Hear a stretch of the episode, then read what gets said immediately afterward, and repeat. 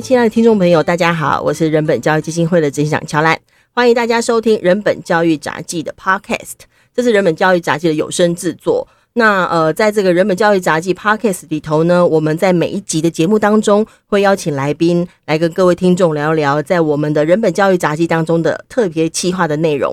那我们不会直接只讲杂记里头的特别企划哈，呃，这样就嗯太可惜了嘛哈。杂志企划其实很精彩也很丰富，那有很多内涵或很多延伸的思考是没有办法全部放在纸本当中的。我们就运用 Podcast 的这个载体，那邀请了很多很丰富的经验的来宾，能够跟大家一起来对谈，在我们特别企划当中所提到的题目。那这个这里头可能就包含在教育的部分、心理的部分、法律的部分、戏剧部分跟生命故事，可都可能会包含在里头哦。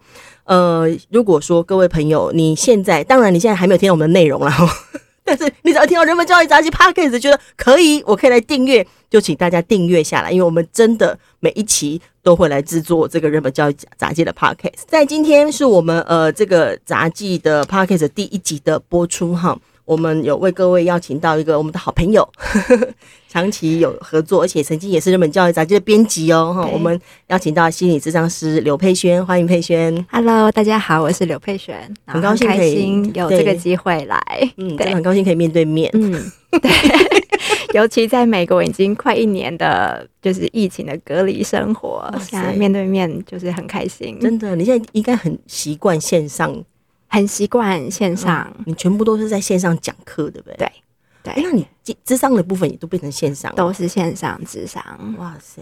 哎、欸，在这样的生活状态，或者是在美国这样的，其实有点隔离的状态、嗯，你觉得对对你自己，或是对身边的人，感觉到有什么影响吗？我自己，因为我算是蛮内向的人，就是我的充电方式是独处。嗯就是我很需要独处，所以我觉得对我来说，可能比起对于外向，因为外向的人是需要与人群聚集来充电，所以我觉得可能对我来说是比较好一点。因为其实面对外向的人。不能接触人，真的还蛮痛苦的。而且你还政治正确，可以这时候不要接触人。对 对，平常说啊，你太内向了。对啊，对啊，就是我自己有找到一个规律啦，就是每天怎么样生活的规律，所以我觉得有比较习惯，就是疫情中的生活。但事实上，再怎么内向，我觉得这样这么长期也是、啊、对，所以很很感激可以回来台湾，就是终于可以见到人。哦、真的，对，我也很高兴可以见到你。但是呃，在台湾这段时间，刚好我们在录制这个节目之前几天，也发生了蛮大的悲剧哦，就是整个泰鲁格号的事情。对，这个佩璇有看到新闻？对啊，就是很很震惊，然后也很难过。嗯，这冲击很大，欸，很大。我觉得，尤其我自己来说，就是也蛮常搭华东的火车线，哦，是，然后也是，对对对，我很常去花莲，然后也是那个时段。的火车，所以就是、哦、都是搭那么早的，对，我都是搭早上七点从台北出发，哦、然后所以就看到的时候，我会一直想象，就是我自己在那个列车上，嗯，然后那个感觉就是大家是不管是出游或者是回家，嗯，就是在列车上每个人应该心情都是很雀跃，然后快要到华联，对，然后发生这么。这么措手不及，对，然后这么重大的事件，然后多少的家属，就是可能是本来亲人要回来，嗯嗯嗯，然后就突然间生命就这样消失，嗯，对，而且在那刹那间，大家也都不断在 check 一下自己认识的人有没有可能搭这班车，对，对，嗯，压力很大。我看到很多朋友在脸书上都会提到说，他看新闻，自己也都会有那种创伤症候群了，这是很容易会发生的哈。对，就是嗯，我觉得看新闻一定会感到悲伤或难过是非常非常正常的事情，嗯、因为看到这么多生命、这么多死伤、嗯，然后这么多人在哀悼，嗯，我觉得会会难过是很正常的事情，然后。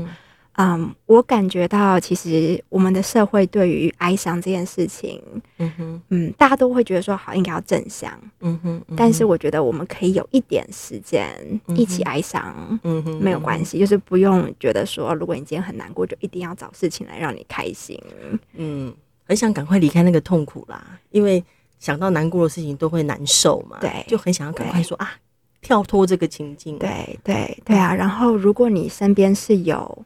因为这个事件，然后啊、嗯呃，失去亲人或朋友的人，就是你身边有人在哀悼的话，就也邀请你，就是可以去陪伴他们。嗯，然后蛮多我以前的个案哦，就是在经历创啊哀伤的个案，他们会讲到说，在哀伤的过程当中，在哀悼过程当中，很多时候是别人回应的方式让他们觉得被评价。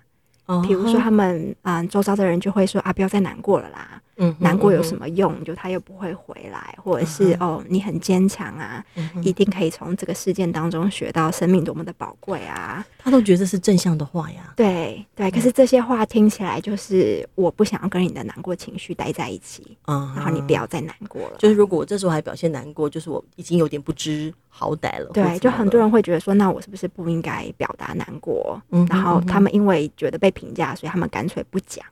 所以很多人在哀悼过程当中，除了哀伤本身之外，他们还觉得很孤独。嗯哼，因为周遭没有人可以陪伴他们。是是，而且他人要能够体会他的感受也不容易。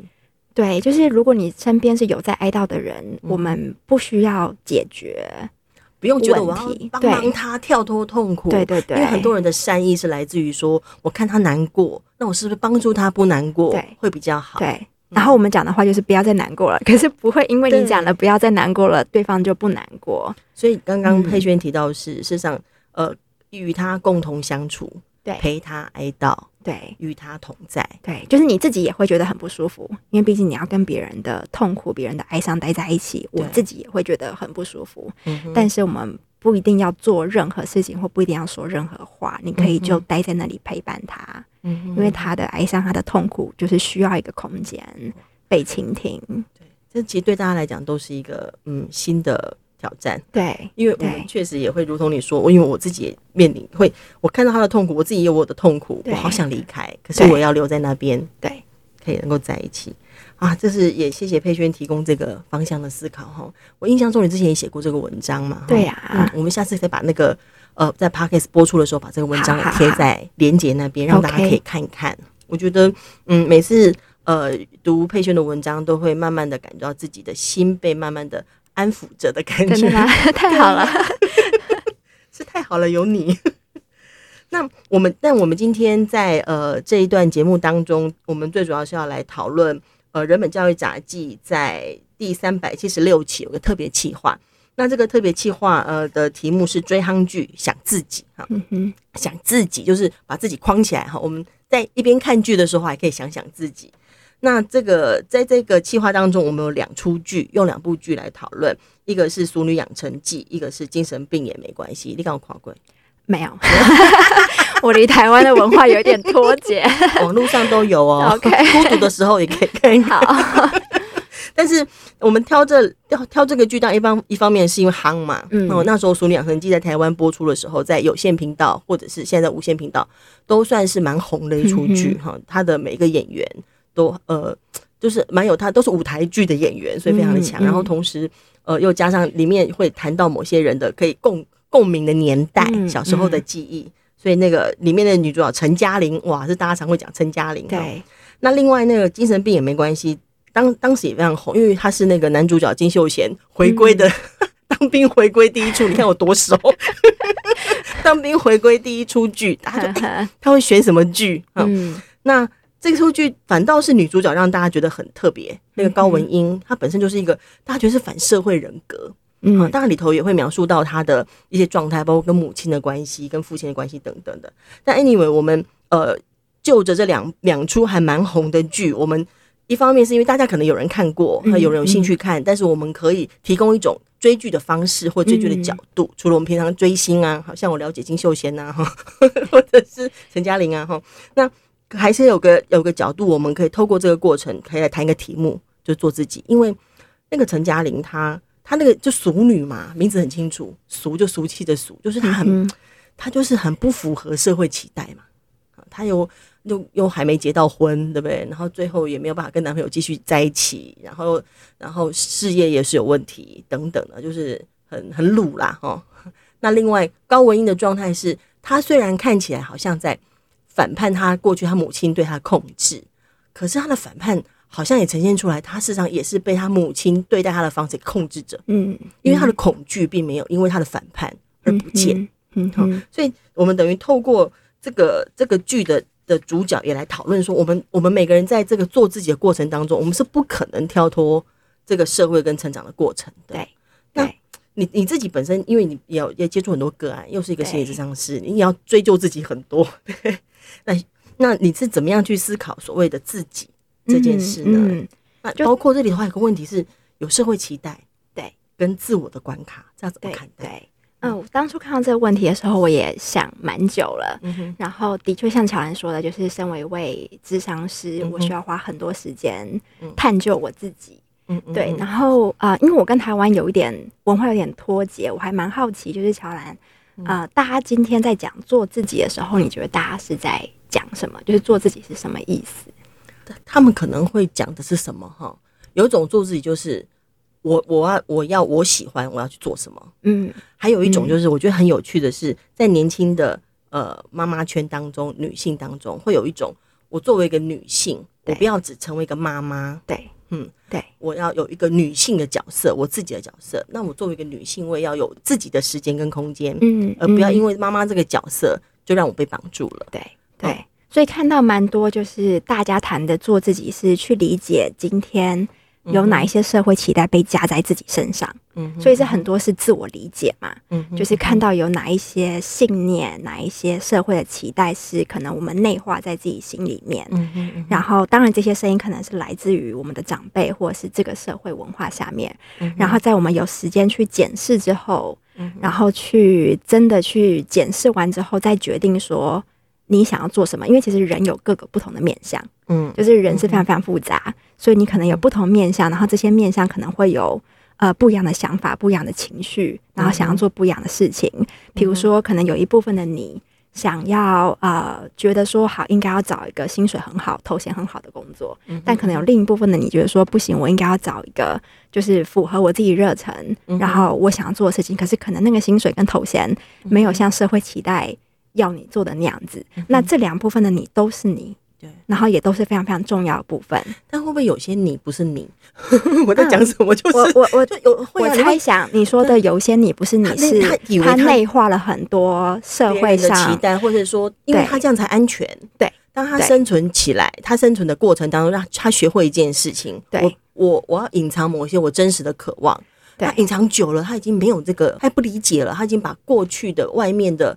呃，价值变成他自己的了。对，我觉得还蛮多，所以一个做自己，我觉得需要先花一段很长的时间来理解自己。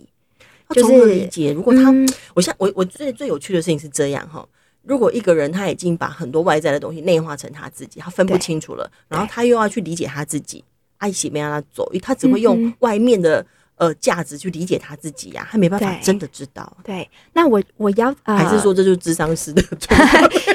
当然，就是如果你能够找一位专业助人工作者来帮助你厘清，嗯、我觉得也很 OK。嗯、那自己的话，我觉得一个很重要的是，我们先从觉察。你的想法开始，OK。比如说，我们每个人每一天当中有非常非常多想法，脑内有非常多声音。那当我们没有去觉察的时候，我们就会觉得这些想法是对的，这些声音就是对的。那如果我们可以把这些想法跟声音都写下来，然后这一些就是可能我们期待很久的信念。那其实信念就是不断重复的想法。那这些想法可能就是像你刚刚讲的，它是从外在的环境来的，它是从你的父母、你的长辈来。嗯、那当你可以，比如说把这些想法都写下来，嗯、然后仔细看他们，然后真的去想说，好，今天这个信念，嗯、它，比如说百分之多少是来自妈妈，百分之多少是来自可能国中的老师，百分之多少觉察过程中把别人拉进来一起对比，才能够比较理解哦。嗯。对，这样吗？对，我觉得是需要花很长的时间，先去检视自己携带了哪些东西。嗯嗯嗯。然后我们要先能够知道说，我现在携带了什么，嗯，我才知道，我看见这些，我才知道哪些是我要的，哪一些是我不要的。嗯嗯。因为我们现在很多信念就是过去传承下来的嘛，是。但是传到我们这边，我们可以决定哪一些信念是我们要继续携带，哪一些信念是我们要传给下一代。然后，或者是我们需不需要加入一些新的东西？比如说，像刚刚你讲到那个《俗女》那一部那部剧里面，然后你说那个女主角就是她可能已经到了一定的年纪，然后她可能没有结婚，然后工作上也没有那么的成功。那这些其实就是过去啊、呃、比较传统上定义一个人成不成功的方式。对，那我们今天检视到了，好，就是这些信念，呃，社会上的期待告诉我这样不是成功，这是过去加注在我身上的信念。嗯、那我可以想说，那接下来我还要用这样子的方式定义我自己吗？嗯、就是为什么我们定义一个人是用他的学历、跟工作、跟薪水？而不是用这个人有没有同理心，嗯、这个人是不是很善良，嗯、这个人会不会帮助人的这些特质来定义一个人。嗯、对，所以变成我觉得我们要先检视完之后，然后真的想哪一些东西是我们要继续带下去，继续携带，然后哪一些东西是我们要传给下一代。这个做决定的过程其实不容易，嗯，因为事实上，就像你刚刚提，当然呢、啊，我也可以说。呃，我我是一个好温柔善良的人，对、呃，然后我是一个很能够体贴他人的人，对，但是我很穷，对，但是我就是长得很丑，就是就是我我我一方面还是可以觉得我我我高兴我是一个温柔的人，嗯，嗯，然后我可能一方面就啊，就是因为我丑，所以我变得温柔，我可能这当中会很矛盾，嗯哼嗯哼，这个怎么看待，或者你的想象是什么？嗯、对，然后我觉得就回到做自己，某方面也是接纳自己的。不同面相，OK，对，然后接纳就是像像刚刚讲的，比如说今天一个人，他他能不能够接纳自己的外表，嗯哼，然后觉得这样是 OK 的，因为毕竟这个社会也是非常强调什么样子才是美。就是我们塑造出了一个非常单一的审美观，然后再加上非常多的商业，利用这样子单一的审美观来来制造很多赚钱的机会，然后对，对，所以所以这也理解说，好，很多我这样不够美的声音是来自于就是整个社会文化下单一的审美观，尤其是资本主义社会，对，然后不同世纪的人对于审美也是完全不一样，对啊，对，所以然后可以像刚刚讲的，就是可以理解到我。内心很多说我很丑的声音，嗯它可能是来自于内化，我们内化了外在加注在我们身上的声音。然后我怎么去真的接纳我自己？因为我我就是有各种不同面相，可能有一部分的我很温柔，有一部分的我有时候很自私，我只想顾自己。但是我们可以接纳，就是对这些都是我，然后可以去倾听跟理解自己的不同的部分。你觉得这可以靠自己吗？还是说，如果说我今天如果身边有一个人，他就是可以，呃，很能够接纳我的很很多面相，嗯，那我会比较容易接纳我自己的各种面相。我觉得或许小时候，如果比如说你的、嗯、你的父母亲是很可以接纳你的每一个面相，那当然可能你成长的过程当中，你就不太会觉得哦，我有这个特质很羞愧，对，那当然你可能更可以接纳自己。但是对于很多人来说，就是他成长过程，啊、父母亲对于他的某些面相是非常不接纳，然后可能是会用羞辱人的方式、打骂的方式来面对那些特质，对，然后就让这些孩子在成长的过程当中，就像刚刚乔兰提到，他需要去隐藏自己的某一些部分，那当然就是我们就可能内化了来自父母亲的声音，就会觉得哦，我自己有这样的特质，很羞愧，是。对，那一样就是我们现在。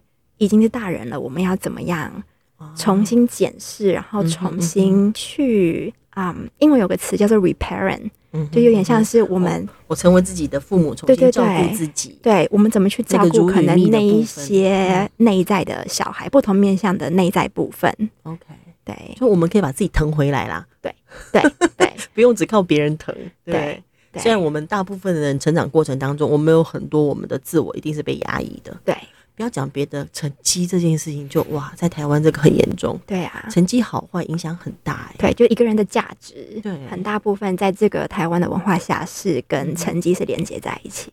嗯嗯，对对，就成绩表现，后面就会连接到事业了。对，那那同样的嘛，就是我们检视到现在这个价值跟这个信念，那我们可以决定要不要继续把这样的信念传给下一代。对，我们继续要告诉下一代，我们的孩子们，就是成绩是你的价值吗？嗯，还是我们现在可以开始做改变，让接下来的世代他们的信念可以有一点点不同？对。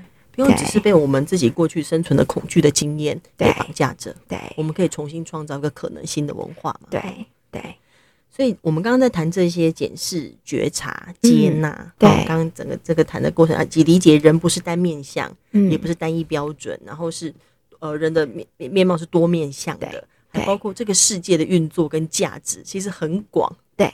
啊，时间的纵轴再拉进来的话，更不得了。对，更何况还有不同的文化等等。对，那我在啊，我补充一个，就是我在研究所都会教一门课，叫做原生家庭。啊，然后这是我们的心理智商研究所的学生第一个学期要修的课。嗯，然后这门课呢，就是我会带学生做的，就是画 family genogram，有点像是族谱图。嗯，所以他们要画呃，至少上面三代。的的的人，然后他们要去检视说，好，有哪一些 pattern，有哪一些关系模式是他们在不同世代上看到，有哪一些信念是他们发现，哎，原来不同世代的人都这样传下来。对，然后这一门课就是帮助学生检视自己的信念，然后知道说现在哪一些信念是过去的人加在他身上，那接下来他想要怎么样继续往前？因为我很好奇哦，这也好像是。天外飞来一笔，你觉得学生在课堂上写这些都很诚实吗？呃，我觉得我的学生还蛮诚实，因为第一个，我的学生年纪啊、嗯呃，因为在西雅图蛮多是二度就业，哦、然后转换跑道，嗯、所以我的学生年纪很多在三十到六十岁之间，三十到六十岁之间，对对对，念研究所，哇对，所以我觉得蛮多都是蛮成熟了。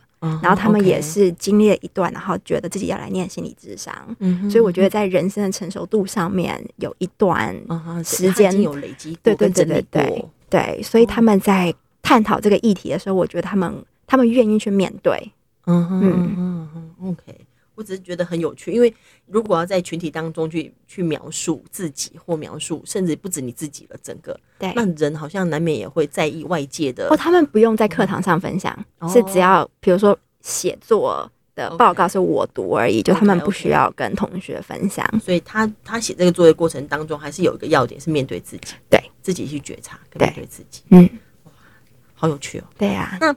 呃，就是说呢，其实我们刚刚在讨论的事情哈，呃，里面谈不包括把价要把自我价值放在自己身上，我觉得那是困难的事嘛。对所以你刚刚提到是要去接纳呀等等的哈。但是确实我们在整个过程当中练习觉察或练习向内在看，要寻求自我的存在感很不容易。还有没有什么样的、嗯、呃做法可以提供给大家？嗯，对，我觉得。一一样，先说到了觉察，嗯哼，然后嗯，嗯，一个很重要的是 self compassion，就是怎么样给自己一些嗯 compassion 怎么翻怜悯嘛，嗯哼，对，就是我们我们通常会很自我评价，对，就是比如说，好，我现在知道我要开始自我觉察，我要改变，可是我又有一个声音说，哦，你应该要这样才对啊。但接下来我就可能有另一个声音说：“哦，怎么还会这样想？”就是很多人是会有这些可能很传统的信念又冒出来的时候，会很自我评价说：“我不应该这样想啊！我现在都什么时代？我现在要开始做改变。”对。但我会邀请大家做的事情是：当你又比如说又意识到一个比较传统的信念冒出来的时候，你可以告诉自己说：“哦，对啊，很可以理解这个信念会冒出来。就毕竟我已经内化这个信念二三十年，然后它冒出来是很。”很正常的事情。那我现在觉得不要怪自己。对，嗯对，因为我发现很多人是会怪自己，然后那个自我谴责就会还没有办法。对，我怎么还没改？对，就已经做了这么久，我怎么还会这样想？对，整个设法觉察的过程还不断怪自己。我们这种能力好强哦，好会骂自己哦。对啊，因为从小就是被批评，嗯，整个社会是。怕做错事，对对对，就怎么样给自己同理，给自己怜悯心，就是发现自己有那个传统的信念冒出来的时候，可以告诉自己说：“哦，对啊，本来做改变就是很困难的事情，嗯然后它是需要时间，它是需要不断的重复，就想想看，你的大脑的那一条路径已经这么的深厚了，是我们现在是在重新建立一个新的路径，然后它是需要时间，然后不断重复，那旧的路径一定是最快。”过去的那一条嘛，过去的反应，不管是生气、愤怒，或者是对对自己的评价等等，那一定是最快的反应。对对，所以怎么样，就是是很 OK 的。嗯哼，对，不不用一直批评自己或指责自己，说怎么还没做改变。嗯，所以在整个觉察过程当中，自我怜悯或者自己的，这也是一个。一个过程就是他给自己空间呐，对，要给自己空间，然后对批评刹车，对，嗯，然后告诉自己你本来就需要一定的时间，对啊，嗯，还有其他吗？这个部分，嗯，你说可以怎么做吗？对对，因为刚刚是讲到说在练习觉察的过程还有哪些照顾的事情还可以怎么弄？嗯哼，呃，如果大家喜欢写下来，因为我自己是还蛮喜欢写东西，对，然后我会写日志的习惯。嗯，所以每一天可能花一点点时间，就是反思说，哎、欸，今天自己有哪一些想法，今天有哪一些情绪，那个那个也是帮助我自己自我觉察的一部分。嗯哼，对，所以如果大家是喜欢写作，或是想要尝试看看的话，也可以把它记录下来。嗯哼，嗯哼，对，可以写下来的那个觉察还是不一样哈。就是可以看到，可以看到，就它就不是一个心里面想象的东西，或是只是一个想法，就它是一个你可以真的看到。念头过去就过去了，可以写下来，就是肯定在那个。然后当当大家开始做觉察的时候，我也会邀请，就是可以去觉察一下是什么样子的环境会让你冒出那些想法。就比如说，当这个想法冒出来之前发生了什么事情，是什么东西 trigger 你？嗯，然后让你会有这些信念，可能又冒出来，觉得自己不够好的信念又冒出来，等等。嗯，就你可以更了解自己，就是在什么样子的环境、什么样的刺激底下，你可能这些旧有的信念又冒出来。嗯哼，其实人要面对不够好或面对失败，真的是一很大的学问呢。对，很不容易。就是很多时候，你光是纯然的失败或纯然的不足，它就是在那里了。对，我们还会加上别的。对，嗯，加上那个再给他落井下石一番。对，我，我猜想是很多我们成长的过程，嗯，因为人本来就会犯错嘛，就是没有人是完美，每个人一定会犯错。嗯、那犯错是非常非常正常的事情。嗯，但是在我们成长的过程当中，或许每一次当我们犯错的时候，嗯、我们身边的照顾者啊、呃、会去羞辱，就是今天犯错我们可以改进，我们可以从中学习。可是如果今天照顾者在我们犯错的时候，羞辱我们，嗯，就会让我们把犯错跟没有价值，然后我是不好的人连在一起，嗯嗯嗯，对，所以让我们可能成长长大之后，就是犯错这件事情，它已经牵连着太多的情绪，跟我是很糟的人，我很不好，我没有人爱，对，就是很沉重，越想越对，很很沉重，一错好像就完蛋了，对。但其实错真是常常要发生的事啊！对呀，太容易发生。人生就是不断由错误累积而成的。对，所以我们怎么样？如果今天听众是父母亲的话，怎么样用比较健康的方式看待小孩的犯错？就是犯错可以是行为，可是不是这个人的价值。嗯哼，对。然后犯错是很正常的事情。对。对，呃，在我们今天刚刚的讨论当中，我想这里头包括我们透透过我们自己的觉察，透过我们的接纳，透过我们的自我的怜悯等等，我们把自己腾回来。因为我们听众朋友应该也都是大部分成年人，对，成年人呢，好处就是说，你其实有很多的能力。对，可以发挥。对，你不要小看你自己。对，虽然在做自己的过程当中，还是有很多的挑战跟坎坷，嗯、因为我们常常在想啊，我是谁？我是谁？这题目亘古 都在都在挑战着我们。但事实上，呃，他他，我们把它，我们不要把它当成一个考试的过程，我们把它当成一个，我就是慢慢在在这个。呃，做自己或寻找自己或检视自己的过程当中去疼自己，嗯，我把它当成一个爱自己的方式，对，而不要当成是考试对的答案或者是作业来进行。我想对大家而言都会是一个蛮好的一个生活的一个切入点哈。啊，今天很谢谢佩瑄，那但是呢，我们这个节目呢，呃，特别呃，这是因为有佩轩来哈，所以我 要发彩蛋。那呃，要请佩轩帮忙出个题目。Okay. 然后以及看这个题目有什么答案，那要请我们听众朋友呢，听完节目，你看我们到很后面才讲这个题目哈，要请请各位听众朋友听完这个节目，呃，知道问题跟答案，要把问题跟答案都私讯到人本教育基金会的脸书粉丝页哈，Okay. 也就是我我们 POPO Podcast 的这个粉丝页，那我们会从来讯的听众当中抽三位，我会送佩轩的书，是寻找复原力哈，对，对，请佩瑄。